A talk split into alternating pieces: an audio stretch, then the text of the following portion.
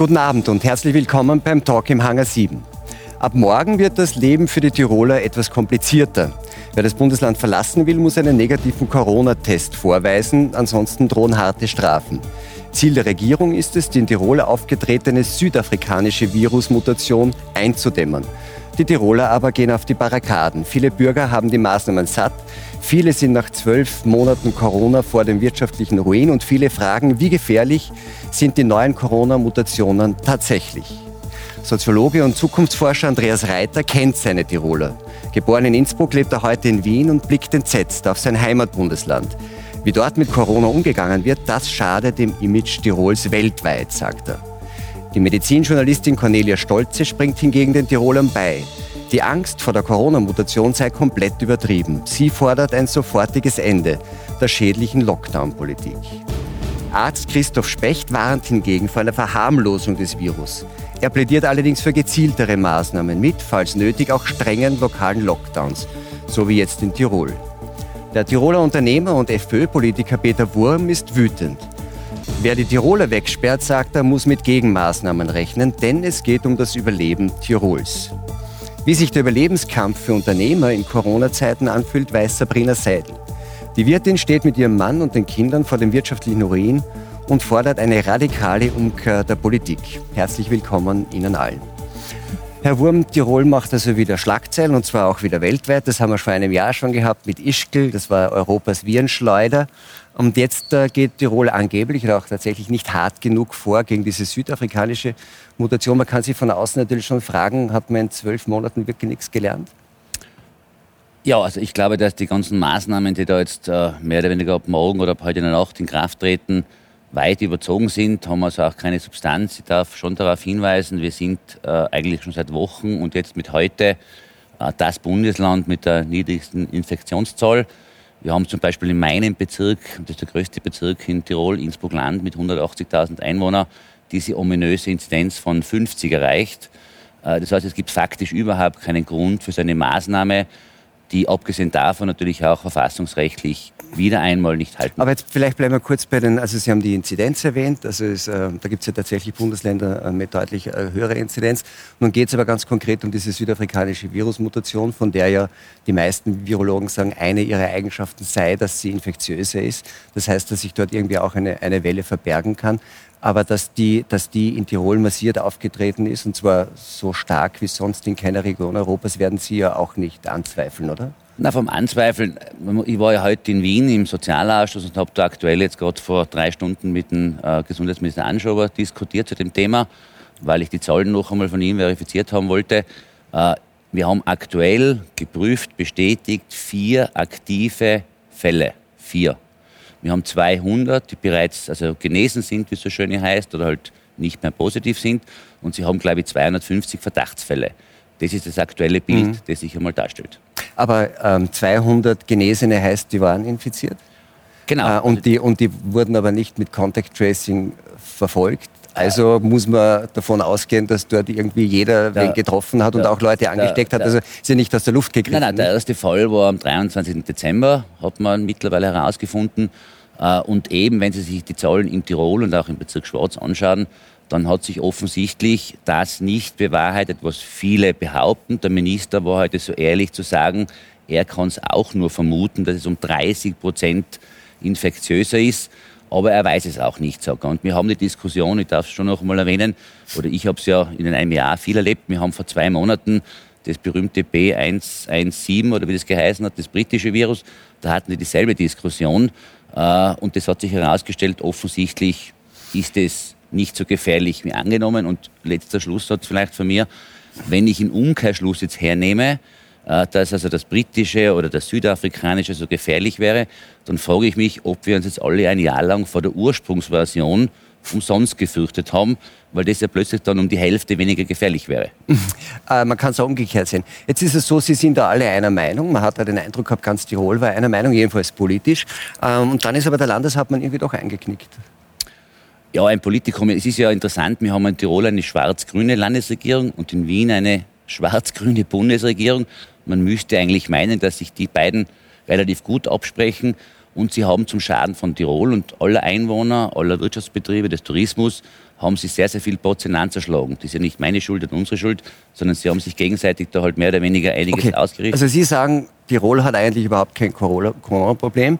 Ähm, und das, dann, man hört auch die Stimmen, das sei so irgendwie was, eine, eine Kampagne sagen der Wiener gegen Tirol, was sollten denn die Wiener gegen Tirol haben? Ja, es hat jetzt einen politischen, innenpolitischen Hintergrund ein bisschen, also das, was man hört, ist, das ist die Retourkutsche gewesen von den Grünen, Anschober, Richtung ÖVP aufgrund der Vorkommnisse mit der Abschiebung der des jungen Mädels vor einer Woche. Also das hieße, dass die große Welt tatsächlich genau so ist, wie der kleine Maxi sie sich vorstellt. Ganz genau, so wie sie in den Serien bei Netflix sehen, so in etwa funktioniert. Als, Rach, also als, als Revanche für die Abschiebung aber faktisch noch einmal, wird Tirol abgeregelt. Es ist ja nichts Neues, ich habe die Zahlen mit, aber Sie werden es ja selber wissen, Tirol ist das Bundesland mit den niedrigsten Zahlen, wenn man die Zahlen überhaupt einmal als Fakt hernimmt, ist jetzt das Bundesland mit den niedrigsten Zahlen, müsste eigentlich mit den heutigen Zahlen grün sein in dieser berühmten Ampel, die ja nie funktioniert hat und ist aber nicht nur rot, sondern wird jetzt mit heute Mitternacht quasi unter Quarantäne gestellt. Und es war ja heute eine Riesendiskussion auch im, im Ausschuss, weil äh, es geht ja nicht nur darum, dass also jetzt ein Bundesland unter Quarantäne kommt, sondern jeder darf rein nach Tirol, ungeprüft.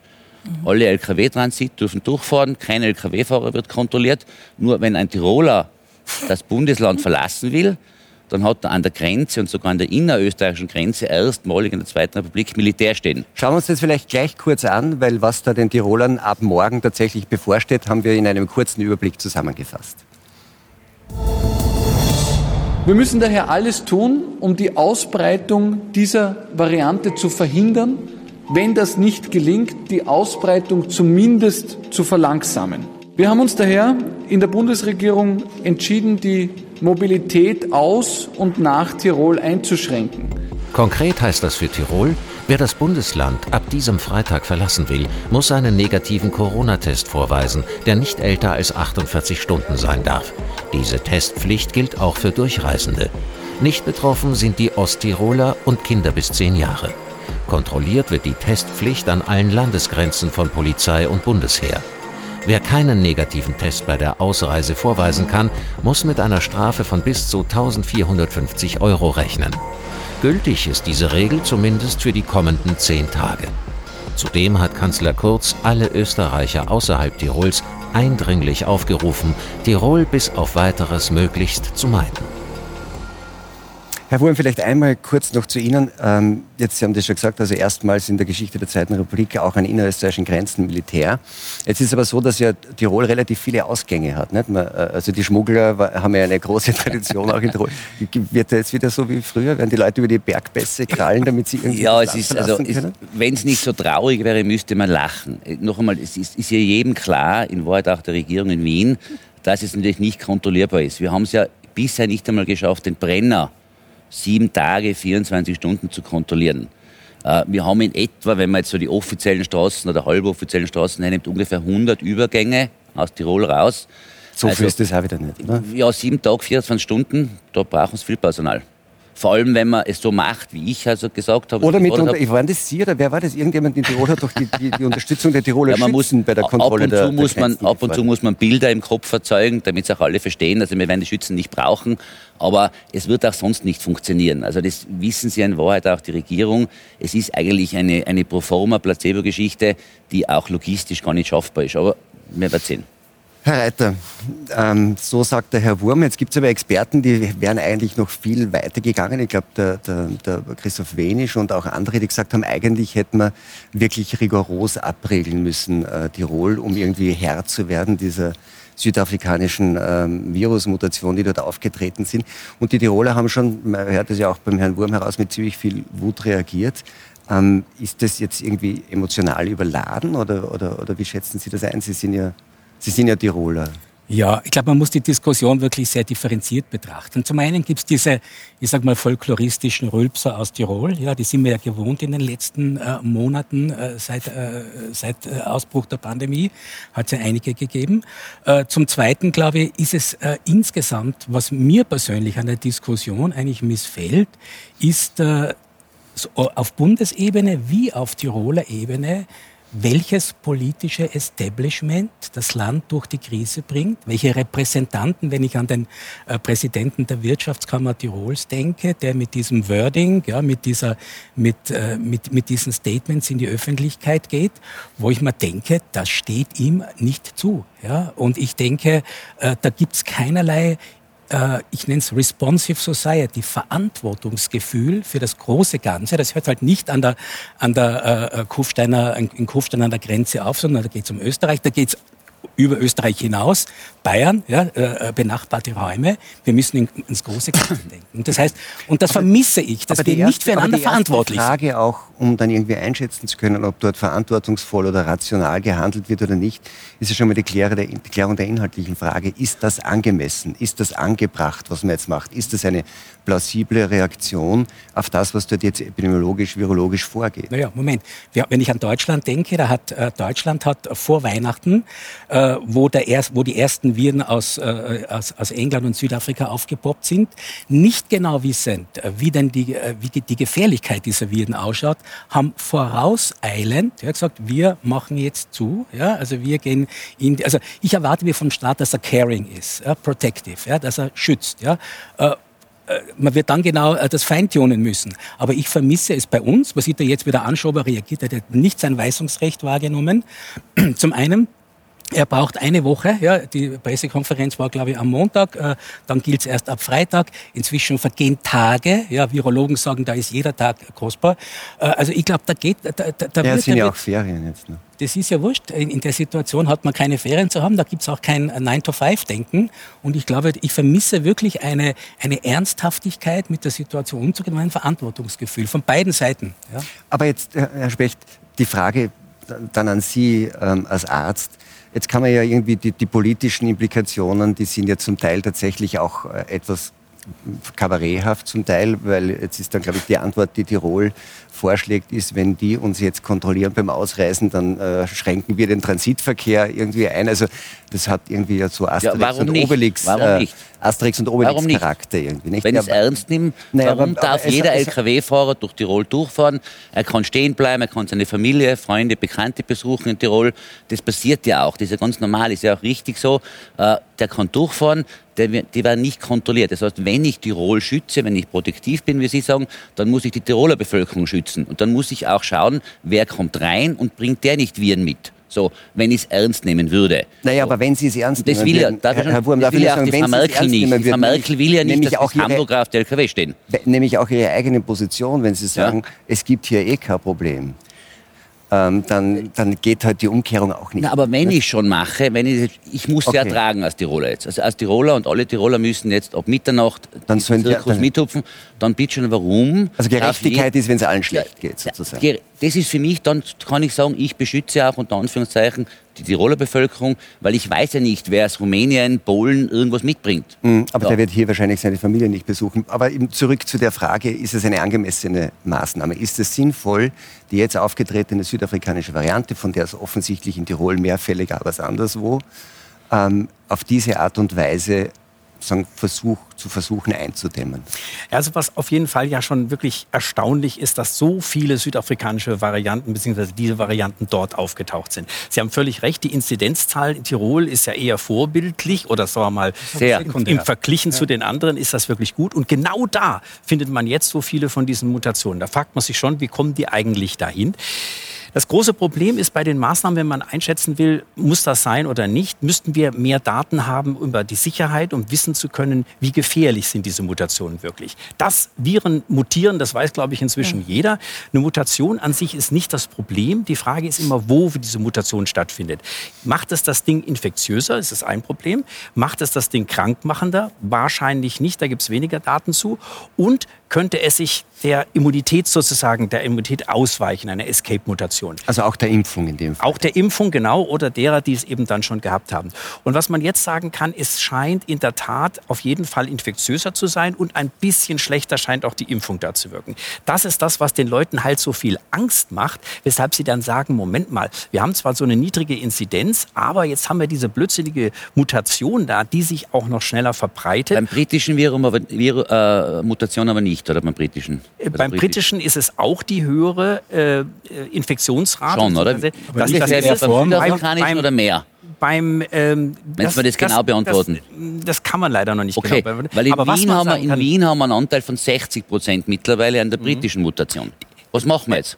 Ich, ich springe Ihnen so weit bei, wenn es uns auch gelänge, diese Mutationen zurückzudrängen, was natürlich eine tolle Sache wäre, loswerden wir die nicht. Denn Bingo. wir müssten auf der ganzen Welt quasi jeder für uns mal als Gedankenmodell stehen bleiben für, ich würde sogar sagen, drei Wochen, vier Wochen. Keiner bewegt sich mehr, keiner geht irgendwo hin. Dann würden wir das Virus in die Knie zwingen. Aber das können wir natürlich nicht machen. Das heißt, wenn jetzt Österreich, Deutschland oder wer auch immer zumacht, dann muss es irgendwann, kann er es vielleicht runterhalten, aber irgendwann muss er aufmachen und spätestens im Herbst haben wir das Problem natürlich wieder. Und deswegen ist die Frage noch einmal, ist das jetzt sinnvoll, also jetzt angedacht für zehn Tage? Ähm, ist ja die Frage, was macht man dann nach zehn Tagen? So, wie, wenn ich Sie richtig verstanden habe, dann macht man das jetzt zehn Tage, dann kann man es wieder runter, dann macht man es lieber aus Vorsicht doch noch zehn ja. Tage und dann macht man es eigentlich ja. ewig, weil irgendwann kommt sie wieder. Genau das ist das, was nicht passieren darf. Sie, haben, Sie sagen es völlig richtig. Ähm, Sie haben mich ja vorhin zitiert was, wofür ich wäre. Das klingt so ein bisschen, als wäre ich für möglichst lange und viel Lockdown. Bin ich überhaupt nicht. Sondern gerade wenn wir diese Lockdowns vermeiden wollen, dann brauchen wir tatsächlich schnelle Tirol. Das war ein bisschen spät, muss man, glaube ich, schon sagen, mhm. selbstkritisch. Äh, und beherzte Namen, äh, äh, Maßnahmen in dieser Region, damit es eben eng bleibt. Für die Tiroler ist es jetzt saublöd, das ist klar, natürlich. Aber die Alternative nach dem Motto, wenn es allen schlecht geht, dann ist wieder gerecht, ist ja auch nicht schön. Aber jetzt ähm, epidemiologisch gesehen würde mich interessieren, dass Sie sagen, in der Region, ja. wo das auftritt. Das wird ja immer gesagt. Und das ist ja interessant von der anderen Seite her, dass ja auch die vielen Todesfälle, auch in der ersten Welle, weil man sagt, das war in Frankreich, das war in Spanien, war ja nichts. Es waren ja immer relativ eingegrenzte Regionen, in denen das stattgefunden hat. So auch diese Ausbrüche und Cluster. Wie groß ist denn eine Region, die man behandelt? Ist ein Bundesland wie Tirol sowas wie eine Region, von der Sie sprechen? Also epidemiologisch ist es am besten natürlich, Sie machen das so früh, dass die Region minimal ist. Sie haben, ist quasi, Ort, oder? Ja, Sie haben idealerweise den Indexpatienten, den einen und den in Anführungszeichen Anführungsstrichen sperren sie ein. Also ich gehe jetzt mal aufs Tierreich, da ist das dann ein bisschen leichter zu sagen. Da machen sie sozusagen die, die, den Kranz drumherum und dann ist da Ruhe im Karton. Das kann beim Menschen natürlich so nicht machen, ist klar. Aber je früher sie aktiv sind... In China so, kann man es machen. ja, vielleicht, ja. Aber äh, je früher sie dran sind, umso kleiner ist eben der Bereich, den sie tatsächlich ablocken müssen. Wo man hier ja die Angst hat, ist ja einfach, dass man sagt, gerade weil da eigentlich so wenig Infektionen sind, also allgemein in der, der Normalvariante, mhm. die Inzidenz relativ, sogenannte Inzidenz übrigens keine Inzidenz ist, sondern eine Melderate, weil die so niedrig ist. Aber dann auf der anderen Seite so viel von gerade der südafrikanischen Welt, da kann was nicht stimmen. Das, Doktor, das ist das, was. Also, darf, ich, darf ich nur vorher, ich möchte nämlich eine Nachfrage. Jetzt ist das, wenn ich Sie richtig verstanden habe, je kleiner und schneller, mhm. umso besser. Ist es dann auch so, wie viele sagen, dass wenn dann diese Region zu groß wird, dass eigentlich nichts mehr hilft? Und ist ein Bundesland wie Tirol so eine Region, in der dann solche Absperrmaßnahmen noch einen Sinn haben? Also ich glaube, wir werden uns nicht nur in Tirol, sondern generell. Also oder reden wir von Köln. Köln ist ja, ja. auch ein Cluster für ja. die südafrikanische Variante. Hätte es einen Sinn, Köln zu zernieren? Ist, ist, ist, schon zu groß. Ist einfach zu groß. Wenn wir chinesische Verhältnisse hätten und wir die Wohnungen mit mhm. Siegel mhm. zumachen, das machen die nämlich dort, dann geht das vielleicht. Aber das werden wir ja nicht tun. Das hätten manche gern. Ja, aber dann ist das natürlich keine Maßnahme, die man machen kann. Wir werden uns, das glaube ich schon seit, äh, ich glaube drei, vier Monaten habe ich das schon gesagt, lang hangeln bis Ostern Ostern vielleicht noch ein bisschen drüber hinweg. Man wird immer irgendwelche Maßnahmen ein bisschen verschärfen, ein bisschen öffnen. Aber in Wirklichkeit haben wir Winter und das wird so lange gehen, bis es draußen wieder ein bisschen wärmer wird. Wie das mit den Mutationen ist, können wir ehrlicherweise jetzt noch nicht einschätzen. Ich denke und bin ziemlich sicher, dass die Zahlen dann runtergehen werden. Wir werden sagen, es waren die Maßnahmen. Ehrlicherweise wissen wir es nicht ganz genau. Und dann haben wir aber die große Frage, was passiert im Herbst? Der ist gar nicht so weit weg, auch wenn er jetzt noch so weit weg äh, ausschaut haben wir genügend Leute geimpft? Was sind dann für Mutationen? Denn das werden nicht die letzten auf den Und adaptieren wir den Impfstoff? Denn definitiv. Angeblich ist ja AstraZeneca äh, äh, wesentlich, wesentlich schwächer äh, auf diesen Virus ansprechend. Ganz, ganz kurz als, nur, als ja, aber äh, der wird schlechter geredet, als er ist. Also wenn man anschaut, wogegen hilft er? Gegen Infektionen hm, ist so eine Sache, aber, aber gegen, schwere, Verläufe schwere Krankheiten ja, und Tod hilft er. Und, und ich meine, das ist ja mal nicht so schlecht. Ne? BioNTech ja, ist, ist, vorge ist, ist, vorgepasht mit diesen 95 Prozent, wird ihr gesagt, hat, der Wahnsinn. Ja, haben sich die Leute daran gewöhnt und haben gesagt, das ist ja super, so muss das sein. Nein, mit 50 Prozent wäre man schon im Herbst. Bei, der, bei, den, bei den Impfstoffadaptionen ist man zu schnell. Ich möchte nochmal auf die Gegenwart zurückgehen, Frau Stolze. Interessant, was die beiden Herren gesagt haben, nämlich einerseits, Herr Reiter sagt, er wünscht sich so ein Caring Government, also Vorsicht.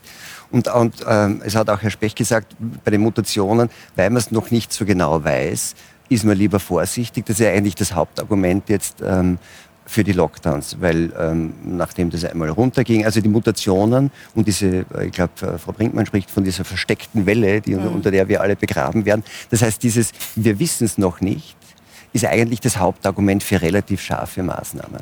Das finde ich aber ehrlich gesagt ein ganz schwaches Argument, denn ähm, allein die Tatsache, dass bestimmte Varianten in einer Region häufiger vorkommen, also Mutanten, muss noch überhaupt nichts Schlimmes sein. Und ähm, ehrlich gesagt, äh, ich glaube, dass häufig dieses Wort Mutante so Ängste auslöst, weil das klingt nach was Schlimmem, nach was Bösen. Bisschen ähm, Science Fiction. Das ist ja Science Fiction, da stimmt was mit dem Erbgut nicht sozusagen.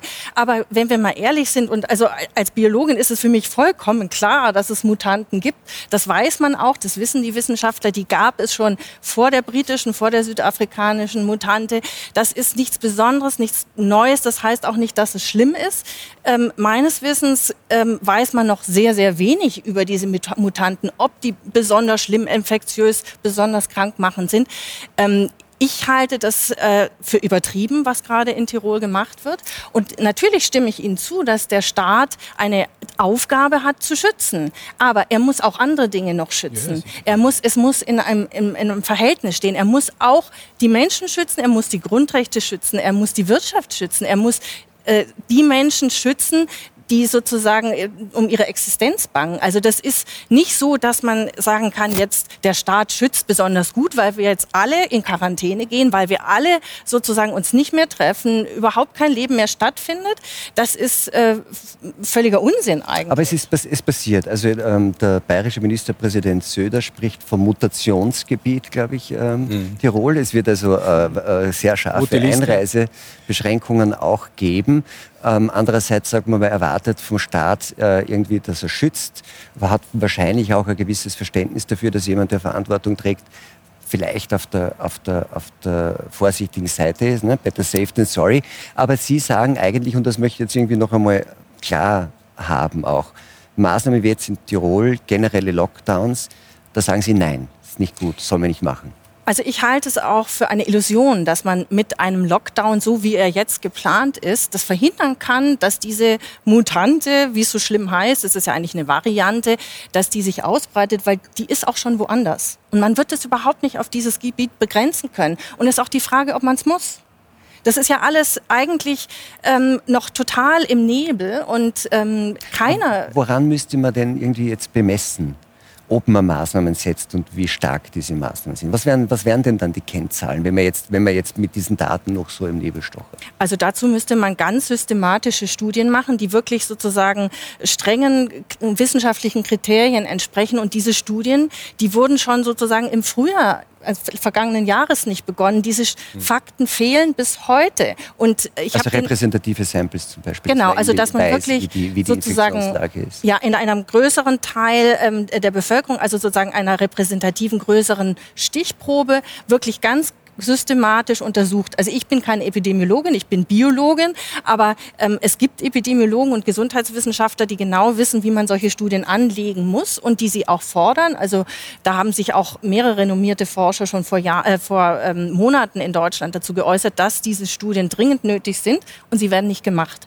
Und wenn ich dann aber sozusagen äh, solche Reaktionen wie beispielsweise von Herrn Söder äh, betrachte, mir kommt vieles vor wie Politik und Machtspiele dabei, wirklich. Also ich finde, da werden oft pseudowissenschaftliche Argumente herangezogen, um irgendwelche Effekte in der Bevölkerung zu erzielen. Und ähm, das finde ich unseriös.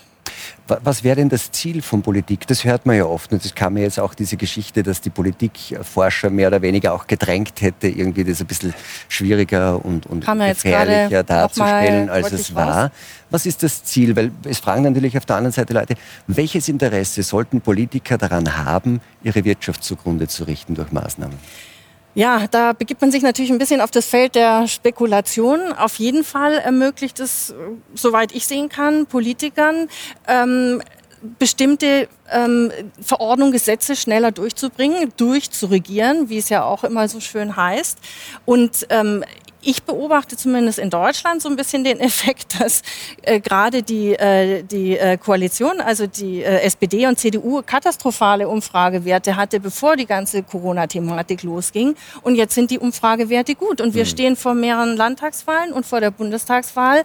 Und äh, die Beliebtheitswerte von äh, Frau Merkel und auch von der CDU sind hoch. Und das hat sehr viel mit Angst zu tun. Das hat damit zu tun, dass vielleicht viele in der Bevölkerung das Gefühl haben, es ist eine schreckliche Bedrohung und äh, Frau Merkel und der Rest der Bundesregierung tut alles, um uns zu schützen. Das, das ist ja darf ich kurz einhaken? Dem würde ich insofern widersprechen, weil ich glaube, dass gerade die Frau Merkel für eine gewisse Stringenz steht, die ich bei uns in Österreich in der Politik vermisse. Wir haben jetzt, wir haben jetzt seit vier Monaten Shutdowns, ja, ja. Äh, die überhaupt nichts bringen, ja, die, nicht, die, die, die die Wirtschaft schädigen, die die Menschen äh, frustriert zurücklässt. Also da würde ich mir ein bisschen eine andere Stringenz in, den, in, in, der, in eine strategische Herangehensweise äh, erwarten von der Politik. Also ich, ich sehe es anders, denn also äh, ich leite das auch ein bisschen daraus ab, dass die äh, Vertreter der Bundesregierung sehr berechtigte Fragen teilweise gar nicht beantworten, auch von Journalisten. Also was zum Beispiel die Aussagekraft von PCR-Tests angeht, ähm, wie viele Falschpositive es gibt, ähm, auch die Auswirkungen auf Kinder und Jugendliche. Da wird ziemlich geblockt ähm, und ich habe den Eindruck, dass die Bundesregierung, also in Deutschland, da nicht unbedingt nur sozusagen das Beste der Bürger im Sinn hat. Ich finde beispielsweise auch, dass sie gerade die vulnerablen Gruppen, nämlich die älteren Menschen, die im Pflegeheim sind oder auch ambulant, durch ambulante Dienste versorgt werden, dass die eigentlich lange, lange Zeit nicht richtig geschützt wurden und auch jetzt noch sozusagen die Strukturen nicht geschaffen ja, werden, immer, damit immer, sie immer noch sterben 40 bis 50 Prozent der Menschen genau dort in diesen genau. Einrichtungen. Ich möchte auf das zurückkommen, was Sie gesagt haben, nämlich was sonst noch geschädigt wird. Es ist ja auch spektakulär, so wie Sie sagen, dass die Zustimmungswerte so hoch sind für die Regierungsparteien und das, obwohl die wirtschaftliche Lage so schlecht ist, wie sie noch nie war. Das ist eigentlich spektakulär. Wobei man das ja auch ein bisschen trennen muss. Einige profitieren davon. Einige, einige bekommen sehr sehr viel Geld von der Bundesregierung, wie beispielsweise Lufthansa, TUI. Die, die Pharmaindustrie ja. wird massiv daran verdienen. Also auch jetzt gerade ist es so, dass die, die Pharmafirmen ja sich alle da positionieren mit Impfstoffen. Mhm. Und Mutanten sind ein wunderbares Instrument, um das ganze Jahr eine, ein jährliches Geschehen daraus zu machen. Und jedes Jahr, ich habe gerade gestern einen Bericht gelesen, dass Analysten schätzen, jedes Jahr werden den Pharmafirmen 23 Milliarden Umsatz äh, beschert. Aber aber nicht alle von uns arbeiten in Pharmafirmen, nicht alle von uns besitzen Pharmafirmen. Die, die keine Pharmafirmen besitzen, denen geht es mitunter nicht ganz so gut, auch in Tirol. Mhm. Vielleicht schauen wir jetzt kurz einen Blick an auf die wirtschaftlichen Auswirkungen. Tirol, Land der Berge, Traumziel von Urlaubern aus der ganzen Welt. Und das im Sommer wie im Winter. Bis zum Ausbruch der Corona-Pandemie erwirtschaftete Tirol pro Jahr rund 8,4 Milliarden Euro mit dem Tourismus. Dies entspricht rund einem Drittel des gesamten Bruttosozialprodukts des Landes. Auch für den Arbeitsmarkt sind die Urlauber unverzichtbar. Jeder vierte Tiroler verdient in der Tourismus- und Freizeitwirtschaft sein Geld. Mit Corona jedoch erfolgte der Totalabsturz. Die Einnahmen brachen für Hoteliers um bis zu 90 Prozent ein. Viele stehen vor der Pleite und bangen um die Zukunft. Die Zahl der Arbeitslosen hat sich im Vergleich zur Vor-Corona-Zeit nahezu verdoppelt und liegt jetzt bei 38.727. Der Tiroler AMS-Chef Alfred Lercher spricht von einem noch nie dagewesenen Szenario und rechnet damit, dass die Erholung am Arbeitsmarkt rund fünf bis sechs Jahre dauern wird. Frau Seidel, das sind jetzt insgesamt relativ vernüchternde Zahlen fürs Bundesland. Ähm, Sie sind jetzt aber von der Situation ja auch ganz persönlich getroffen. Sie sind Wirting der Schwarzen Katz. Sag mal, im Innsbrucker Oberland ist das eine korrekte geografische Bezeichnung. Können Sie uns kurz schildern, was Ihre Situation ist ökonomisch? Äh, wir sind ein Café-Bar ähm, direkt im Dorf sind vom Tourismus jetzt weniger betroffen. Allerdings natürlich ähm, können wir niemanden bewirten. Mittlerweile sind wir im sechsten Monat. Das heißt, äh, wenn man den März mitzählt, März, April und seit dem 2. November durchgehend geschlossen. Wir können nicht arbeiten, wir dürfen nicht arbeiten, haben nie zwischenzeitlich aufsparen dürfen, der Handel sehr wohl. Ähm, wo bleibt die Gleichberechtigung? Wie machen Sie das? Sie haben ja eine relativ große Familie. Ne? Ja, wir sind eine Patchwork-Familie mit fünf Kindern. ähm, zwei leben bei uns im Haus und die kleinere Tochter meines Mannes kommt jedes zweite Wochenende zu uns. Ähm, ganz ehrlich, es würde ohne die Hilfe meiner Eltern nicht funktionieren. Jetzt ist aber so, Hilfe ist immer das Stichwort ähm, des Staates, dass der Staat sozusagen ja als Ausgleich für die Maßnahmen, die er verhängt hat, Hilfen bringt. Das war ja lange Diskussion, warum er eigentlich Hilfe sagt für etwas, was eigentlich eine Entschädigung sein müsste. Aber lassen wir das mal. Kommt diese Hilfe bei Ihnen an? Sehr verspätet, wenn und dann auch nicht so, wie es äh, angekündigt worden ist. Ich meine, jetzt gab ja dann, gerade als es dieser erste softe Lockdown im November kam, gab es ja diesen Umsatz, 80 Prozent vom Umsatz. Das müsste ja dann auch für jemanden, der so ein Stammpublikum hat, so wie Sie in Ihrem Café, Klingt sehr schön. Oder? Wenn man Am 1. November 2019 sind die Zahlen herangezogen worden äh, vom November. Da war der Beginn des Nichtrauchergesetzes. Was bedeutet das für ein Café-Pub im Dorf? Wir haben schon nur mehr 60 Prozent der Einnahmen gehabt, die man normalerweise. Also haben Sie jetzt 80 Prozent von 60 Prozent von vorher bekommen. Richtig. Jetzt könnte man Rechenstunde machen wir für 80 Prozent von 60 Prozent Sinn, machen wir nicht. Können wir das irgendwie in, in, in Euro messen? Wie viel kriegen Sie pro Monat vom Nein, das kann man eben so nicht sagen, weil der Schlüssel so kompliziert ist zum Ausrechnen. Wir brauchen da unseren Steuerberater dazu, der übrigens tolle Arbeit leistet. Ähm, es ist so kompliziert und komplex, diese Ausrechnereien. Äh, wir haben nur dazu Angestellte und es ist, ähm, wie gesagt, im, im, November waren ja auch die Weihnachtsgehälter zum Zahlen. Deswegen war da ja auch mehr, was bezahlt wurde vom mhm. Staat. Mhm. Ähm, nur es reicht nicht. Jetzt ist so, ähm, wenn man sagt, man muss das irgendwie alles ausrechnen, man hat irgendwie Angestellte. Kurzarbeitsmodell werden Sie nämlich an, davon werden ja. Sie profitieren zumindest? Ja, wenn es dann ankommt im Nachhinein irgendwann. Also wir müssen es einmal mindestens zwei Monate vorstrecken. Was machen Sie jetzt? Wir hatten eben schon äh, die Möglichkeit dieses Überbrückungskredites, aber auch da wieder ist meiner Meinung nach wieder die Regierung an der Reihe, denn da werden jetzt die Raten fällig. Ja, von was soll man die Raten zahlen? Die Raten äh, können wir nicht zahlen, weil wir dürfen immer noch nicht öffnen. Aber die Raten sind fällig. Jetzt muss jeder für sich mit der Bank verhandeln. Und da gehört für mich schon wieder von der Regierung her was gemacht. Und ich meine, eine Alternative ist möglicherweise, ich meine, der Arbeitsmarkt ist insgesamt nicht äh, besonders gut momentan. Haben Sie auch schon überlegt, dass Sie irgendwie das lassen und irgendwie von was anderem leben? Wenn, weil man muss ja damit rechnen, dass das jetzt, das hat der Herr Specht schon gesagt, also bis nach Ostern wird nicht viel sein. Ne? Überlegungen und Gedanken natürlich in die Richtung waren auch schon da. Aber wir lieben das Gastgewerbe so sehr und sind beide so soziale, lebensbejahende Menschen. Wir wollen einfach noch nicht aufgeben. Wissen das, also man, die eine Seite ist ja der Wirt, die andere Seite ist immer der Gast. Wie geht's denen? Und da machen wir uns teilweise große Sorgen. Wir haben sehr viel alleinstehende Gäste, Stammgäste, die wirklich, äh, ich habe Angst, dass sie vereinsamen. Ich versuche auch telefonisch Kontakt aufzunehmen zu dem einen oder anderen, wo ich die Nummer habe. Ähm, die auch keine Familie haben und da mache ich mir schon vom sozialen Aspekt sehr große Sorgen, weil man spricht immer von Wirtschaft und allem, aber das Soziale und Psychische mhm. bei Kindern und älteren Menschen wird total vergessen. Was machen die? Haben Sie einen Eindruck aus Ihren Kontakten? Wie reagieren die? Was machen die? Die freuen sich. Sie freuen sich, wenn sie von uns einmal was hören und sie sehnen sich wieder so nach uns und nach dem gesellschaftlichen Miteinander. Genauso wie mir auch. Oder auch die Musikbranche, die ja so seit einem Jahr nichts tun konnte.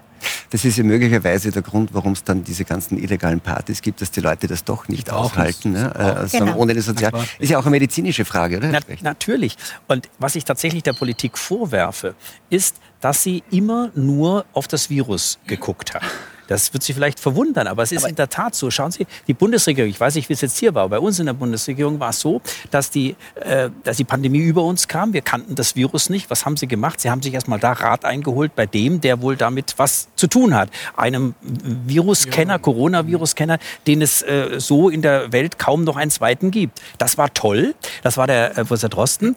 Ähm, aber es ging ja nicht darum, für die Bundesregierung eine Facharbeit zu schreiben über die Biologie des Virus, sondern eine Bundesregierung muss ja Schaden, Sie hatten es selbst auch gesagt, Schaden ja vom Volk abwenden und Politik im wahrsten Sinne des Wortes betreiben. Und dazu gehört mehr. Man hätte also durchaus sich diese virologischen äh, Tatsachen angucken müssen Aber dann hätte man andere Fachleute viel mehr, als man es getan hat, mit hineinbringen müssen. Und letzter Satz noch. Man sagt dann auch immer, oder die Bundesregierung sagt immer sehr gerne, die Wissenschaft ist sich einig. Und die sagen, die ist sich ja. nicht einig. Überhaupt auch die Leopoldina ist sich nicht einig. Die wird auch immer nur so zitiert. Da gibt es aber einige der Vertreter, die das ganz aber anders jetzt, sehen. aber darf schon, jetzt haben wir ein Jahr, ein Jahr nach, der, nach Start dieser ganzen Geschichte. So, und jetzt langsam kommen, ich sage jetzt auch andere aus den Löchern raus, bitte nicht falsch verstehen, weil ich kann mich noch zurückerinnern, ich war ja entsetzt vor einem Jahr, wo das angefangen hat. Ich habe mich gefühlt, wenn ich alleine wäre. Also mhm. es war ja ein, ein Strom in eine Richtung. Ich kann mich erinnern an zwei Erlebnisse. Ich habe damals das Wort Kollateralschaden im Plenum das erste Mal erwähnt. Die hätten mich bald vom Pult runtergezogen, weil das war ja gar kein Thema. Also das haben sie auch nicht verstanden, was das weder wirtschaftlich, sozial, äh, emotional bedeutet. So Und dann das zweite Thema damals war auch ein, ein Schimpfwort. Das war die sogenannte Herrenimmunität. Das hat ja, mhm. haben alle abgestritten. Aber jetzt ein Jahr danach, wir reden jetzt aktuell von Tirol und Söder, noch einmal, und das ist für mich das, das Schlimme daran, mhm. dass diese ganze Geschichte, diese ganze Angst- und Panikgeschichte natürlich politisch funktioniert hat, siehe eine Zeit lang zumindest, und zwar egal ob rechte, linke Regierung, welches Land, in Spanien andere Regierungsformen, und alle Politiker sind in einen Machtrausch gekommen. Und das war wie eine Kettenreaktion weltweit, weil das war wie im Krieg. Du hast plötzlich, ich merke es ja auch bei uns in Österreich, da ist ja ein Minister plötzlich da. Das hat ja vor drei, vier Jahren wäre das ja undenkbar gewesen. Das wäre im demokratischen Prozess gar nicht gegangen. Mhm. So, die fahren drüber über demokratische Geschichten, die wir uns erkämpft und aufgebaut haben, da kannst du nur mehr schauen. Es interessiert keinen Verfassung, kein demokratisches äh, Regelverhalten mehr. Das existiert nicht mehr. Da vor allem auch jeder nicht mehr. Und noch einmal, mhm. und, und das ist wirklich dramatisch. Und wenn dann sich Bürger, und Österreich ist jetzt eher bequem, was Bürgerproteste betrifft, sage ich einmal, wenn dann Bürger sich in Städten oder auch in Wien gegen das irgendwo mal versuchen zu artikulieren, dann werden die hingestellt wie Nazis, Schwerverbrecher mhm, genau. und Irre. So, und ein Jahr nach der Geschichte, wo jetzt es in Wahrheit, noch einmal, Sie kennen sich aus offensichtlich, viele Dinge, die Sie heute sagen, waren in Wahrheit schon im Frühjahr und Sommer letzten Jahres eigentlich allgemein wissen. Das, das, das, genau. das ist alles nichts Neues. So, und wie lange müssen ich glaub, wir jetzt, wir haben es jetzt verstanden. Also da ist sicher viel Wahres dran. Danke. Ich denke auch, dass es äh, bei Wissenschaftsgruppen so ein Phänomen gibt, denken Sie an die sogenannten, ich sage jetzt mal sogenannten Epidemiologen, weil auch da sind mhm. falsche Vorstellungen, was das eigentlich für eine Berufsgruppe ist, was die eigentlich machen. Es sind sehr viele Physiker. Man darf nicht vergessen, Frau Merkel ist ja auch theoretische Physikerin. Und die lieben was, die Modellrechnungen. Die lieben die Modellrechnungen. Immerhin. Das ist ja auch alles ganz toll. Aber Sie müssen sich mal vorstellen, das ist jetzt wieder mehr was für Persönliches.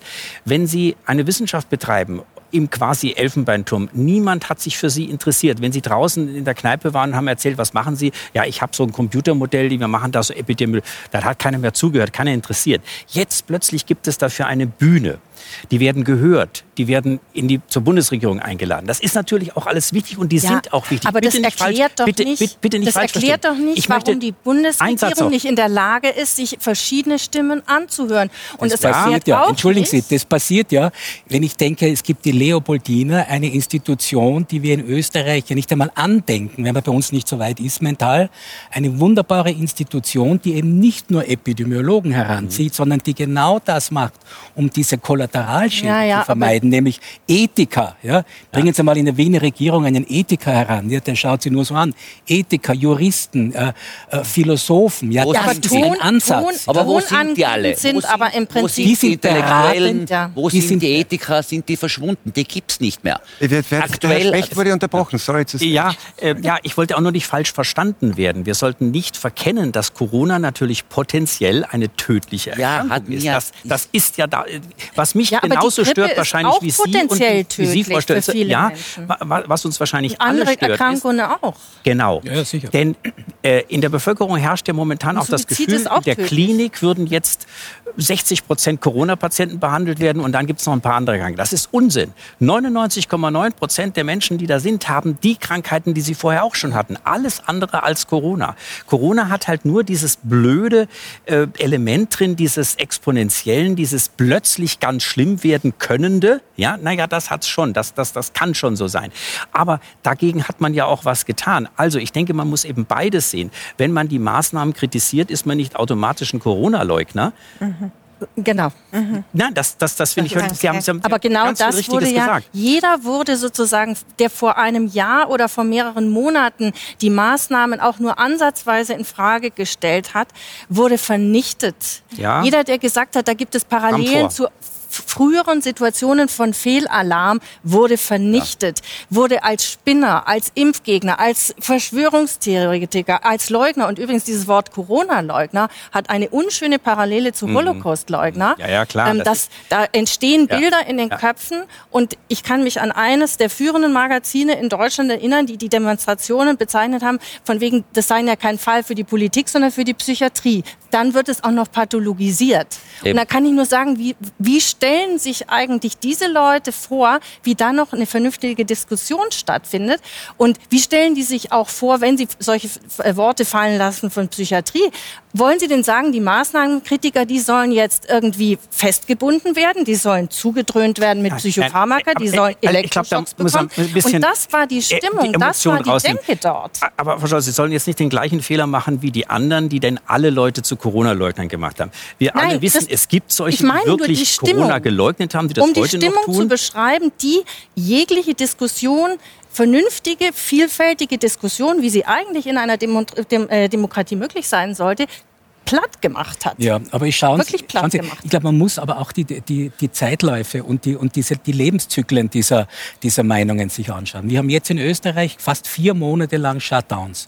Menschen sind frustriert, sind, äh, es hat nichts äh, gebracht, wenn man die Zahlen sich anschaut. Ja? Also wir haben jetzt das Niveau von Oktober. Ja? Also da sage ich Hallo, mhm. da ist irgendwas falsch gelaufen. Ja? Wir haben in Österreich die schlechteste Wirtschaftslage aller europäischen Staaten, ja, muss man dazu sagen. Und das hängt nicht mit diesem Tourismus zusammen, ja? weil man sagt, ja Österreich, äh, das hängt mit, eben mit, mit, mit, dieser, mit dieser völlig äh, nicht stringenten Maßnahmenpolitik zusammen. Shutdowns, äh, Halbshutdown, Nicht-Shutdown, mhm. keiner kennt sich mehr aus. Ja? Leute sind frustriert, ja, Wirtschaft geht runter minus 7,8 Prozent des BIP im vierten Quartal. Mhm.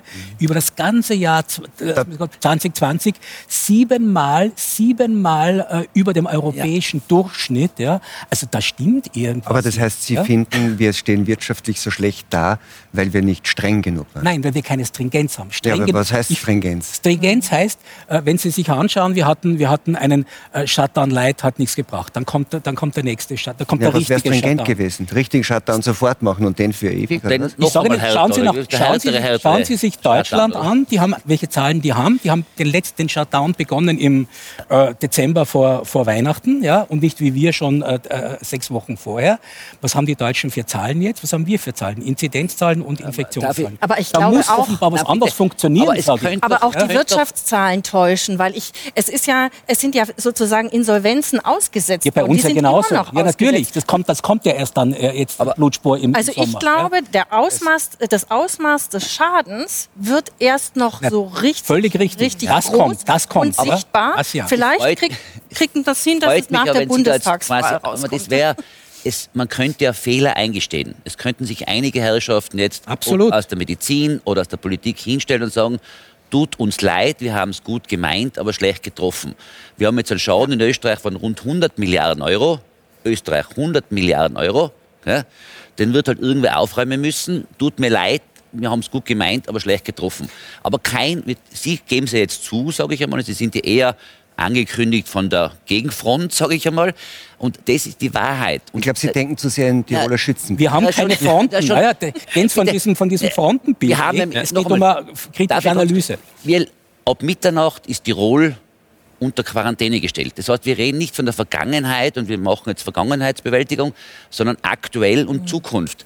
Das halte ich Die, zum Beispiel für zu spät. So, wir haben, ja, aber bitte, ja, eh, genau. keine Gastronomie sperrt auf. So, die Wirtschaft ist da nieder. Sperrt aber auch in Wien nicht auf. Ja, oder? aber noch einmal. So, jetzt habe ich jetzt, ich, ich, ich, weiß nicht, ob Ihnen das aufgefallen ist. Jetzt hat, jetzt hat uns äh, Frau Seil gerade erzählt von ihrer Lage wir haben besprochen, dass das eigentlich äh, Problem ist, dass im Elfenbeinturm irgendwie alle äh, miteinander reden und über Geschichte und Politik und weiß nicht was.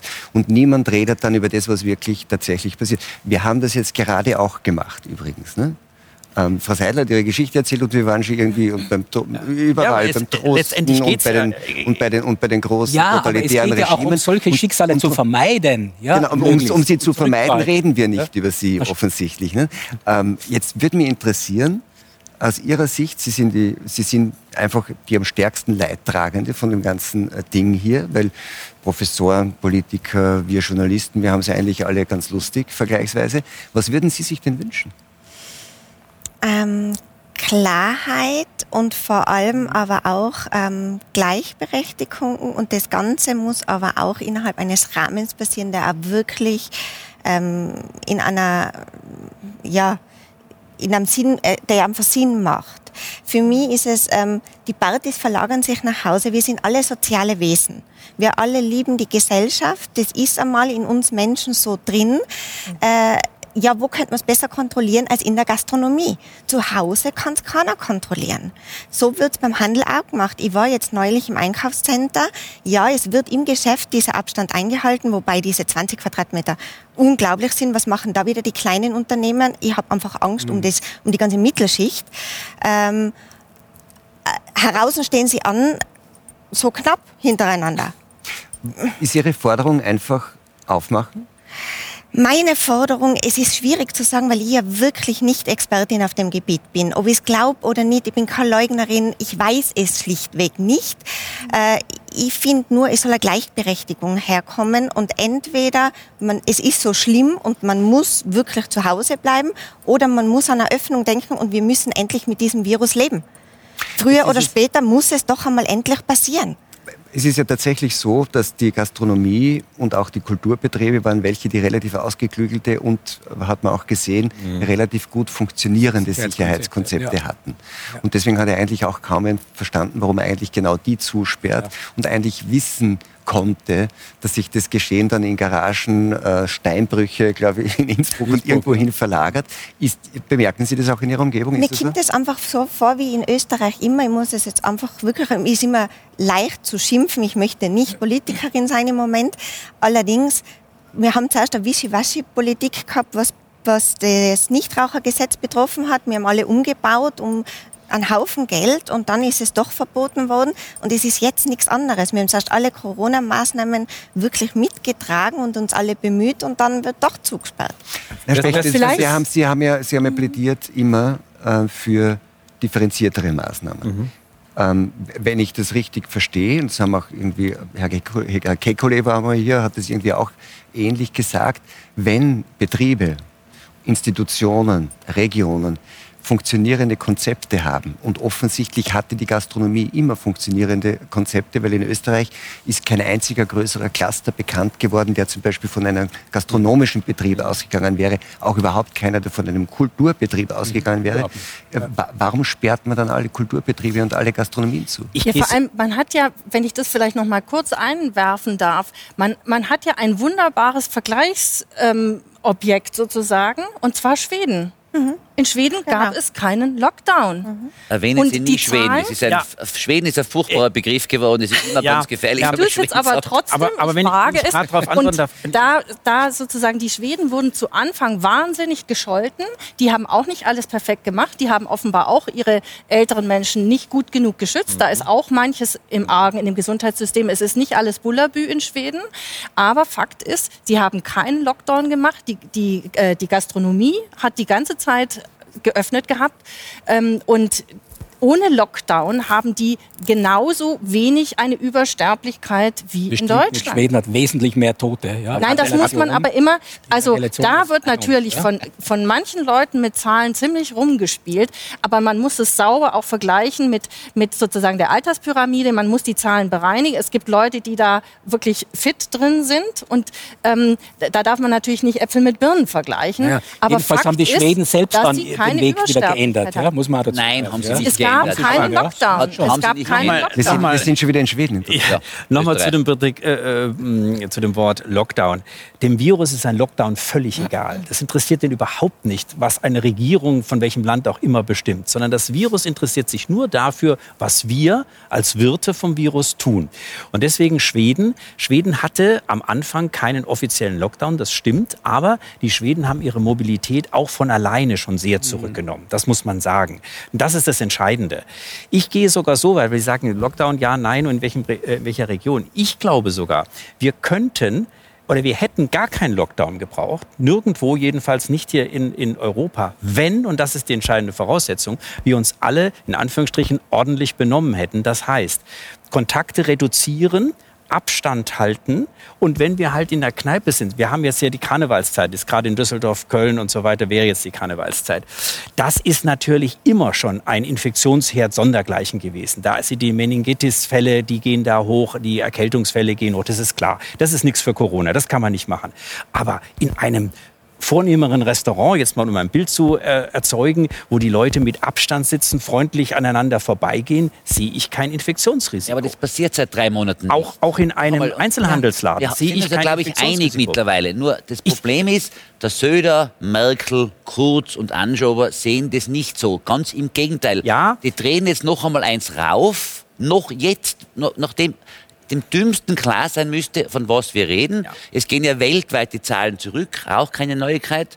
Gell? Weltweit gehen die Corona-Zahlen zurück, von der WHO die Zahlen ganz aktuell, auch nichts Neues. Aber wir drehen jetzt Österreich, Deutschland noch einmal ein Rad drauf. Jetzt machen wir wirklich einen harten Lockdown. Und das Ja. ist ganz einen harten. Das Jetzt Problem ist, glaub ich, Sie sagten, machen wir dass- jetzt ganz harten Lockdown. Ich glaube, das Problem liegt einfach darin, dass die Politik auch der Bevölkerung und vielleicht auch zu Recht nicht zutraut, sich in Anführungsstrichen ordentlich virusgerecht zu Also benehmen. ich Vielleicht ist das auch so. Punkt, ja. Vielleicht ist das so. Aber das ist der Grund. Wenn wir alle das machen würden, was wir jetzt hier machen, Abstand halten. Ich rede eigentlich schon ein bisschen zu laut. Ich habe heute auch gedacht, als ich in dem, in dem kleinen Bus da war, da sitzen die Leute nebeneinander, haben dann die Maske, aber sie reden alle so laut. Mir wäre eigentlich lieber, man wäre da ein bisschen ruhiger. Wenn wir das machen würden, also wegen der Aerosolproduktion, wenn wir das machen würden, glaube ich, könnten wir ganz viel tun. Na, Also da, da, würde ich, da, da würde ich gerne einhaken, weil ich finde, ich bin ja sehr viel in Asien und wir wissen ja, dass die asiatischen Länder und nicht, weil sie kollektiv oder halb autoritär regiert sind, sondern weil sie einfach ein anderes äh, Verantwortungsgefühl für äh, die Gemeinschaft haben. Wenn ich heute in Japan in die U-Bahn steige und ich habe einen Schnupfen vor der Pandemie, dann ziehe ich mir meine Maske auf, damit ich dich nicht gefährde. Also das ist schon so dieses äh, Verantwortungsgefühl, sich äh, im Raum, im öffentlichen Raum,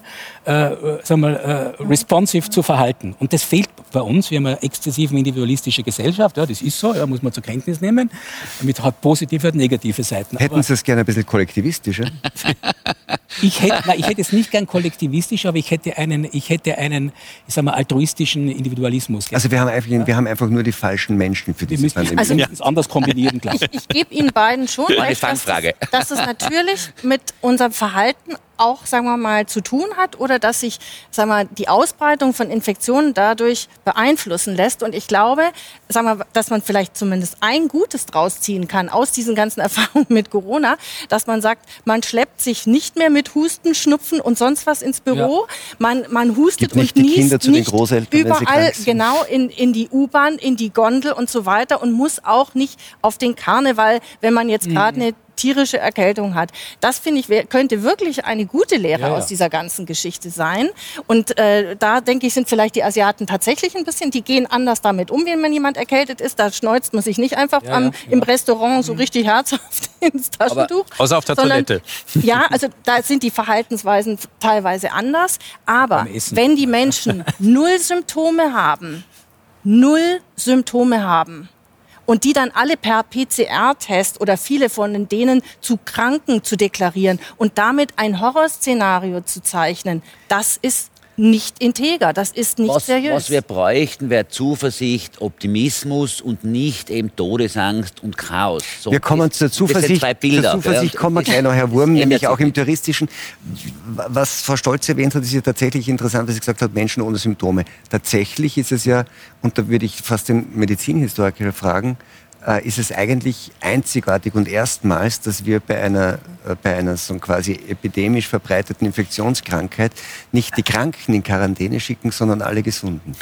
Also, das ist das typische Problem mit diesem PCR-Test. Man sagt, da sehe ich doch bloß, dass da Virus ist, aber da, der ist doch noch nicht krank. Völlig richtig, das stimmt. Ist ja schon die Frage, ob man sagen kann, wenn Mit diesen Zahlen wird aber jeden Tag Terror gemacht. Ja, also ja gut, krank sagen die Mehrfach hoffentlich nicht, das ist dann falsch, das muss man korrigieren. Aber schon die Frage, ist denn jemand infiziert, wenn der PCR-Test positiv ist, die wird ja auch diskutiert. Jetzt das habe ich schon öfter gesagt, aber ich glaube, das ist ein wichtiger Punkt. Es kommt auf das Virus drauf an. Wenn ich das MERS, das MERS Middle East Respiratory Syndrome, das war 2012 auch ein Coronavirus, muss man gar nicht weit gucken. Wenn ich mir so ein Virus angucke und finde das am Rachen irgendwo, dann kann ich nicht unbedingt sagen, dass der auch infiziert ist. Einfach, weil dieses MERS-Coronavirus es viel schwerer hatte, in die Zellen hineinzugehen. Beim SARS-CoV-2, was wir jetzt haben, das hat keine Probleme. Wenn das Virus irgendwo auf der Schleimhaut ist, dann ist da schwubbelibupp in der Zelle drin und damit ist die Infektion auch da. Der ist immer noch nicht krank. Aber, Aber er ist ja nicht, nicht jeder, der das Virus auf die Schleimhaut bekommt, wird Genau. krank. Nein, ich sag ja, der ist ja nicht krank. Es sind ja Gott sei Dank Es ist ja dann noch komplizierter, weil dass er infiziert ist, heißt ja auch noch nicht, dass nicht er infektiös infektiös. Genau, Richtig, genau. genau. Und das ist ja das, was wir eigentlich wissen wollen. Wenn wir mal unter uns sind. So ist es. Ob jetzt hier einer von uns infiziert ist, das interessiert uns doch eigentlich gar nicht. Wir wünschen dem anderen, dass er dann wenigstens keine Symptome kriegt. Aber was wir wissen wollen, ist, sind Sie infektiös oder bin ich infektiös? Das ist das, was wir wissen wollen. Und deswegen sind diese Antigentests so gut. Und jetzt kann ich zu Frau Seidel vielleicht kommen. Das wäre nämlich vielleicht so ein Ding, was man da machen könnte, um auch langsam hier mal wieder voranzukommen. Mehr testen und zwar durchaus mit dem Antigentest, der, ich weiß, nicht so gut ist wie der PCR-Test. Herr Doktor, wissen Sie, wie viel wir in Österreich täglich testen, zurzeit aktuell in Österreich? Wir haben, Nee, wir haben eine Viertelmillion offizielle Tests täglich in Österreich. Ja. Die offiziellen, Ja. die privaten zu Hause nicht mitgerechnet. Ja. Und der Minister hat heute versprochen, er wird es auf täglich eine halbe Million erhöhen. So. Und dann, dann findest du in Tirol, äh, in meinem Bezirk, 180.000 Einwohner, findest du aktuell heute, können Sie nachschauen bei der AGE-Seite, fünf neue PCR-Positivfälle. Und wir sperren die Frau Seidel zu. Es kostet 100 Milliarden Euro. Sie ruinieren Kinderseelen, Kinderseelen in ganz Österreich. Ich rede nicht von Deutschland. Österreich kann ich definitiv zusagen. Sie ruinieren Kinderseelen, die nachhaltig einen Schaden haben. Und alle schauen zu. Alle Intellektuellen, alle Künstler. Es, noch einmal, ich stelle mir das mit einem anderen Thema vor, es wäre ein Volksaufstand. Aber alle nicken das ab. Noch einmal. Und das ist auch mein Vorwurf an die akademischen Führungskräfte, dass da kein Widerstand kommt. Gell? Weil das Es wird ist ja, es. Das, das Thema hatten wir ja schon, dass es dann quasi äh, einerseits äh, unterschätzt wird. Das ist Ihre Sorge, dass man dann sagt, ja, das ist eh nichts, aber es kann natürlich eine sehr gefährliche Erkrankung auslösen. Ähm, Sie haben gesagt, es ist dem Virus eigentlich vollkommen egal. Äh, Lockdown ist es dem Virus auch egal, eine Grenze. Es, ich nehme an, Sie finden es ein bisschen naiv, ähm, in dieser Zero-Covid-Initiative so zu tun, als könnte man das Virus irgendwie überhaupt äh, Ja. äh, austreten. Ähm, es ist dem Virus aber eigentlich egal und leider auch den Maßnahmen egal, bis zu einem gewissen Grad, was sonst noch so passiert, weil der Schaden, der angerichtet wurde durch die Maßnahmen, der ist ja auch nicht zukünftig, sondern der ist schon da. auch medizinisch übrigens. Nämlich, man sagt Genau. immer, es hat jetzt einmal ein österreichischer Kommentator geschrieben, die Regierung muss sich endlich entscheiden zwischen Gesundheit und Wirtschaft. Ja. Das Nein, das ist vermutlich, Das ist kein das ist. Das vermutlich nicht nicht. ganz Das richtig. Nee, das überhaupt nicht nicht so. Sie brauchen ja beides. es Ohne Wirtschaft können Sie die Gesundheit oder und nicht das ist ja gerade bei uns das Problem, dass die Wirtschaft unten ist, dass die epidemiologischen Zahlen schlecht sind. Wir haben keine Stringenz, in, wir haben kein Risikomanagement, kein Early Warning System. Das ist ein, ein ganz, ein, finde- finde ich besorgniserregend. So, und was sollen wir jetzt machen? Was würde der Berater Reiter dem Bundeskanzler jetzt raten? Was wäre stringent? Ich nehme an, Sie haben eine stringente Strategie im Kopf. Die stringente Strategie heißt für mich, dass wir in diesem Land ja, äh, nicht äh, äh, vier Monate lang einen Shutdown haben, Äh, der Etwas, nichts etwas bringt. nicht zu haben, ist keine Strategie, Herr Reiter. Das sehr wohl, weil Ja. wenn, wenn ich nämlich einen Shutdown light mache und schon von Anfang an weiß, dass dieser Shutdown in einen- in einen Shutdown hart übergeht, Ja. dann weiß ich, das kann Aber- nicht funktionieren. Aber das ist nicht Ihre Strategie, es ist Ihre Bewertung der Nichtstrategie, die stattgefunden hat. Ich habe Sie nach Ihrer Das Strategie richtig. gefragt. ja. Was ist Ihre Strategie? Aufsperren. Ja, ist die Äh, Wahrheit. was- was- Aufsperren, was- leben. die, die. Strategie Leben. heißt, die Die beiden Leben Fehler der anderen von gestern, die kennen Nein, wir da alle. haben Sie schon aber recht. was- aber aber was eine? Balance zwischen diesen beiden äh, Bereichen Gesundheit, Wirtschaft und da können solche Dinge wie Testen und Die ich bin ja froh, warten Sie mal, Aber das ist ja nichts dass, dass, Neues. dass bei uns Seit die einem Tests Jahr sagt, funktionieren, die, Testungen. Risikogruppen schützen. Das ist ja schon was. Alte und Risikogruppen schützen. ja, das, machen wir ja, eh. Ja, Das machen wir ja. und Sie- das nicht ist gut, nicht, gut. Testungen. Testungen, Testungen das und dann. Das ist ein Das- Pfad. ja. Es, es, es, Eine Viertelmillion am Tag in. Österreich. Ein, Eine Viertelmillion Tests pro Tag in Österreich. Von dem reden wir aktuell offizielle Tests. Ja, Was wolltest du noch mehr testen, bitte? Ja, aber wir haben die schon, Hauskatze testen. Warte mal, das ist ja testen? immerhin schon eine Öffnung, sagt, okay, du, kannst, du machst einen Test und damit darfst du. Zum Friseur. Ja, aber, das ist super, oder? Ja, das ist großartig, ja. Toll. Na, aber das sind die ersten Schritte, die ich sehe. Ja? Was ja, anderes haben wir im Moment offensichtlich. Doktor, bitte noch einmal. Eine halbe Million will der Anschober bis nächste, übernächste Woche schaffen, täglich. Ja, aber, aber, aber was haben Sie denn dagegen? Na, aber noch einmal, aber das ist ja der nächste Punkt. Wenn ich eine halbe Million Tests am Tag mache, dann werde ich wahrscheinlich auch nicht nur fünf Fälle finden, ja, sondern sieben. Dann finde ich mhm. sieben Fälle bei mir im Bezirk, bei 180.000 Einwohnern. Und der Anschober sagt in Wien unten, die Zahlen steigen. So. Ja. Und derweil hat die Frau Seidel ihr Lokal zu. Es gehen bei uns alle Kleinbetriebe flöten. Die Kinder müssen jeden Tag den Nasenbohrertest oder allen zweiten Tag den Nasenbohrertest machen, sitzen verängstigt drinnen und glauben, die Welt geht unter. Wir haben Krieg. So. Und das ist mein Vorwurf, aber nicht seit heute, sondern schon seit vielen Monaten. Und ich fühle mich, ich sage jetzt mittlerweile sind es mehr, aber am Anfang alleingelassen. Jetzt werden es immer mehr, Gott sei Dank. Aber ich ersuche alle, bitte die Stimme zu erheben. Gell? Weil die Politiker, und ich sehe es, Merkel, Söder, Kurz und Co., werden ihr Programm durchziehen, weil diesen Machtrausch lässt sich keiner nehmen. Entschuldigen Sie, wo sehen Sie einen Machtrausch? Ich sehe eher getriebene Politiker, die, die, die hinterherrennen, die, äh, die hilflos agieren. Und ich sehe keinen Machtrausch. Ja? Ist aber auch nicht gerade beruhigend. Also ich sage, das ist also ich würde sagen, das ich ist sage ja, das ist entweder, nicht beruhigend. Es, ist, es sind Hinweise es, genau. entweder auf Inkompetenz oder auf böse Absicht. Bundesgesetzplatz Und beides beruhigt heute. mich nicht wirklich. Ja? Die Frage ist, was schlimmer ist. Jetzt, äh, genau. Ich, ich bleibe da hartnäckig, weil ich finde, das ist die interessanteste Frage. Wir sind ja relativ gut dabei, sagen, die, die Fehler der anderen mhm. in der mhm. Vergangenheit ja. Okay. Ähm, ja. zu identifizieren. Ähm, jetzt ich möchte es ja nicht zum, zum Virologen oder zum Epidemiologen machen, aber wenn man tatsächlich in die Frage, was soll man tun? Ne? Frau Seidel sagt, man müsste wenigstens irgendwie für alle gleiche Bedingungen haben und möglichst schnell irgendwie unter Bedingungen, die das möglich machen, testen muss immer aufmachen. Aber jetzt ist da nämlich, wie soll man sagen, die Kuh ist schon aus dem Stall. Und äh, sie, sie, hinkt, sie hinkt auch schon ziemlich, nämlich die touristische. Ja. Das ist passiert. Und ähm, was da passiert ist, dieser Kahlschlag auch im Tourismus in Österreich, der wird nicht einfach wieder weggehen. Diese Zahnpaste wird nicht in die Tube zurückgehen. Mhm. Das heißt, die müssen ja alle diese Betriebe, die da jetzt betroffen sind, auch in Tirol, die müssen ja, die können sich nicht darauf verlassen, es wird wie früher, die müssen ja jedenfalls was anderes machen in der Zukunft. So wie wir wahrscheinlich auch als Gesellschaft, medizinisch und sonst wie irgendwas anders machen müssen in der Zukunft. Weil Amazon Paketfahrer werden. Das, das ja. wird natürlich aber ich wollte Sie nicht unterbrechen, aber das, aber das, wird immer schwerer werden, weil Herr Söder sagte heute, glaube ich, es äh, brauche Mut, einen Lockdown zu machen. Ich glaube, es ist andersrum. Es bräuchte jetzt wie in der Medizin Mut, eine Öffnung zu machen. Wissen Sie, in der Medizin können, können, in der Medizin können wir momentan so viel machen, ganz tolle Dinge.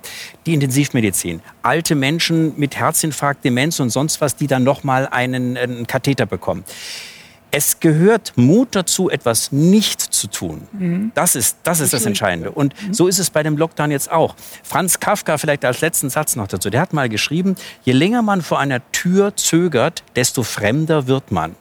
Und genau das Phänomen haben wir. Je länger wir, nicht nur in Österreich, in einem Lockdown sind, umso schwerer fällt es uns, auch Politiker natürlich, vorzugehen und zu sagen, wir machen das jetzt mal. Klein, aber wir machen das jetzt mal. Die haben alle Angst. Die haben alle Angst und werden auch noch, da gebe ich Ihnen recht, belohnt, oder Frau Stolz hat es, glaube ich, gesagt, ähm, äh, werden belohnt dadurch, dass sie auf der besonders ängstlichen Seite reagieren mhm. oder agieren. Mhm. Ja, vor allem, Sie riskieren einen würde wahnsinnigen Gesichtverlust. Weil kriegt natürlich Resonanz aus einer auch verängstigten Bevölkerung. Ja, genau.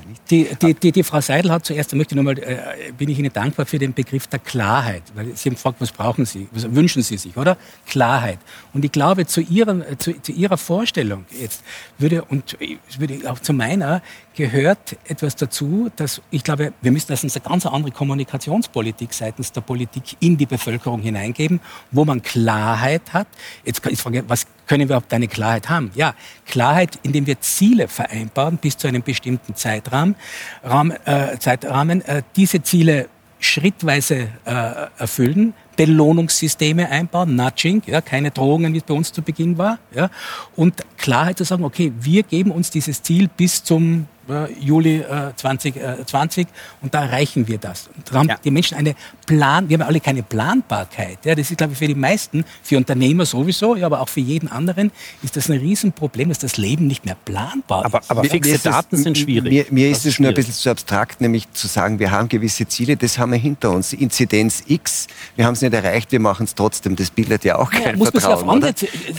Lassen, Ziele lassen sich ja schwer formulieren und deswegen klingt das, finde ich, auch ein bisschen abstrakt. Aber jetzt bleiben wir beim Tourismus. Der ist jetzt ziemlich kaputt für jetzt. Sehr viele Betriebe, Sie haben das erwähnt, wissen wir auch, werden das nicht überleben. In der Tourismus- und Freizeitindustrie sind, ist ein Drittel aller österreichischen Jobs beheimatet.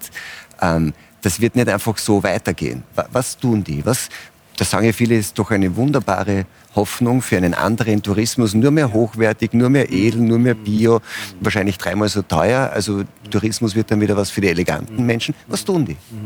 Ja, das ist natürlich die große Frage. Äh, ich gehöre weder zu denen, die sagen, es wird nachher alles anders und es wird nachher, oder es wird alles, es bleibt alles gleich. Wir werden wieder einen Massentourismus haben, dessen bin ich völlig sicher. Der wird nicht jetzt kommen. Der braucht sicher zwei, drei Jahre, bis wieder da, die, die, die Fernmärkte aufsperren. Es werden in diesem Zeitrahmen werden sicher zwischen 20 und 30 Prozent der Betriebe äh, eingehen. Das kann man prognostizieren. Ich mache mir jetzt weniger Sorgen Aber das, um Tirol. das ist ein großes um Wort gelassen ausgesprochen. Es werden sicher 20, 30 Prozent der Betriebe eingehen. Ja, ja. Das, also ein Drittel dieses Drittels ja, der österreichischen Arbeitsplätze Drittel, sind 10 Prozent der österreichischen Arbeitsplätze, die da eingehen. Aber ich glaube, wenn man wirklich jetzt umsteuern wollte von, von der politischen Seite, da müsste man Fehler eingestehen. Mhm. Und ich glaube, das, das verbindet bietet sich fast selbst, weil dann wäre das mit einem wahnsinnigen Gesichtsverlust verbunden. Und dann würden die Umfragewerte in den Keller rutschen. Und ich glaube, genau. sie sind die Politiker, die bisher sozusagen diese Lockdown-Strategie gefahren haben, die sind gefangen jetzt in diesen Entscheidungen. Die können eigentlich gar nicht richtig raus. Also dieselben Personen, glaube ich, sind nicht in der Lage, umzusteuern, weil dann wie gesagt, dann würde das ja wie ein Kartenhaus in sich zusammenfallen. Okay, meine, deswegen, deswegen, deswegen ja. hoffen ja alle so auf die Impfung, weil das ist der Ausweg für alle, nicht? Das ist eine Illusion. Das, möglicherweise eine Illusion, aber ich glaube, das ist die Hoffnung, die dahinter ja. steht. Sagt, wir werden uns da irgendwie durchwurschteln und irgendwann haben wir dann irgendwie ja. die Immunität durch die Impfung. Aber, aber selbst wenn das dann mal, irgendwann ist das alles vorbei und dann geht ein Drittel der Betriebe ein. Mich interessiert jetzt wirklich, weil mhm. wir haben einfach zwei Menschen aus Tirol da. Sie sind in der Tourismus- und Freizeitindustrie auch tätig. Ähm, was wird das? Wird sich, wird sich Reisen und Tourismus, werden sich das nur mehr die, die besser verdienen leisten können. Viele Unternehmen sagen auch, wenn wir jetzt damit aufsperren können, Sie haben, glaube ich, sechs Monate zu gehabt, äh, für, für, die, für die ja. kurze Zeit, die wir aufsperren können, wir müssen unsere Preise erhöhen, sonst können wir die, mit, mit, mit den Umsätzen die Kosten nie reinbringen. Das heißt, es zeichnet sich doch ab, dass Tourismus in zumindest kurzfristig fast zu sowas wie einem elitären Phänomen wird. Naja, und das, das haben sich einfach auch schon viel, Entschuldigung, es haben sich einfach auch schon viele anders orientiert mittlerweile.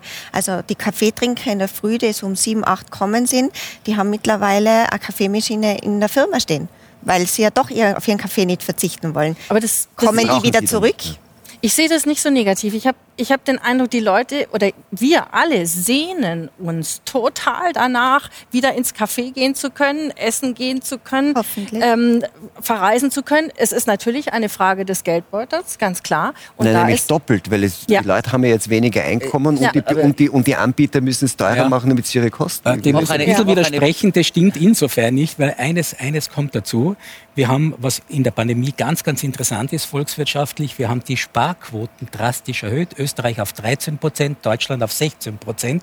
Und im Tourismus, im Reisen spricht man inzwischen von Revenge Travel. Das heißt, wenn denn wieder aufgeht, werden die Leute, die, es wird eine Menge von Leuten geben, die weniger Geld haben, das mhm. ist auch so.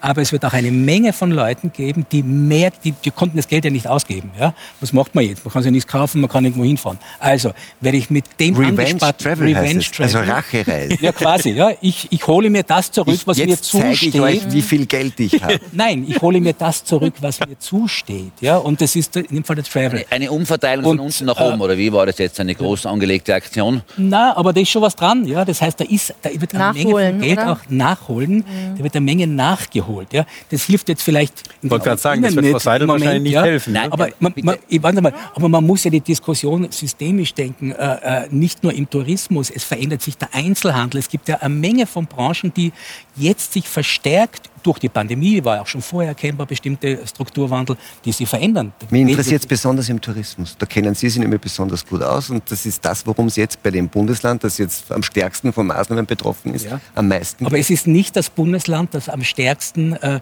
äh, touristische Probleme haben wird, denn es ist der Städtetourismus. Das ist Wien, Salzburg, vor allem Wien, weil die von den internationalen, nämlich den Fernmärkten leben. Also über, ein, über ein Wiener Stadthotel, da würde ich mir tatsächlich massive Sorgen machen. Über ein Tiroler Hotel mache ich mir keine großen Und der Sorgen. Das ist- Image-Schaden von Tirol jetzt? Der Image-Schaden ist was jetzt, das ist ein zweites Thema. Aber Sie meinen, ins Tiroler Hotel kommt eh der österreichische Rachereisende da. Ja, da kommt der, der, der Süddeutsche dann, ja, weil er doch Skifahren gehen will und und. Also da mache ich mir echt, in Tirol mache ich mir keine Sorgen touristisch. Das muss man, also der, der, die Qualität des Tourismus in Tirol, aber man muss sagen, in Westösterreich, also Salzburg genauso, gell, äh, die ist sehr, sehr hoch. Also ich bin überzeugt davon, dass also die guten Betriebe, wir haben ja ein breites Angebot. Du hast also Biohotels jetzt schon, Wellnesshotel, fünf Stern, vier Stern.